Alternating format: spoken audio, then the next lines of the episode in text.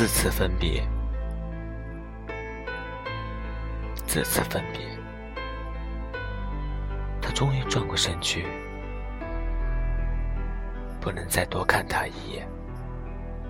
他不知道，这将是他与他最后一次相见。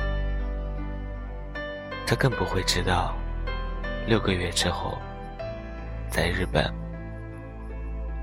当他在深夜惊醒，会看见一堵墙正向他倒来。有人说，一刹那是一秒钟的三百六十分之一，那么就是一刹那吧。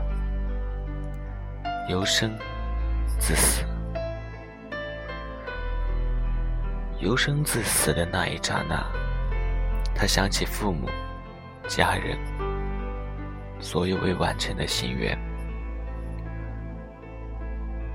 而他最后的想起，是他美丽的他。当那堵墙轰然倒下。想他，成为了一个永远，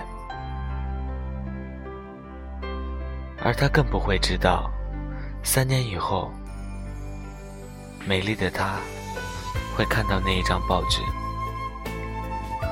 他的无名指上已有窄窄一圈金戒，正与新婚的夫君一起装修新房，一手替新郎扶着凳子。忍不住偏头去看地上借油漆斑点用的旧报纸，那报纸已经旧得发黄发脆，油漆斑点里透出几个字：“生活大劫难。”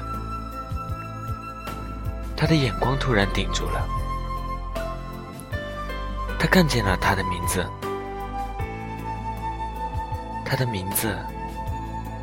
在遇难华人的名单里，他看一遍，又看一遍，是他，是他的名字，他永远不会忘记他的名字，永远。又是一滴油漆落下来，糊住了他的名字，从没有一刻。他更想嚎啕大哭，也从没有一刻，他更明白自己不能哭。而此刻，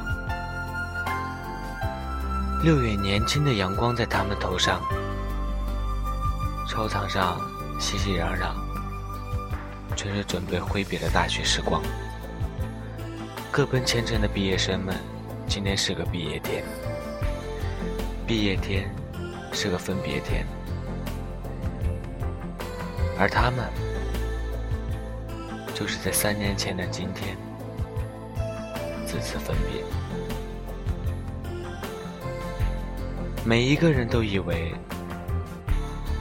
这只不过是年少时节的一次分别罢了。每一个人都以为。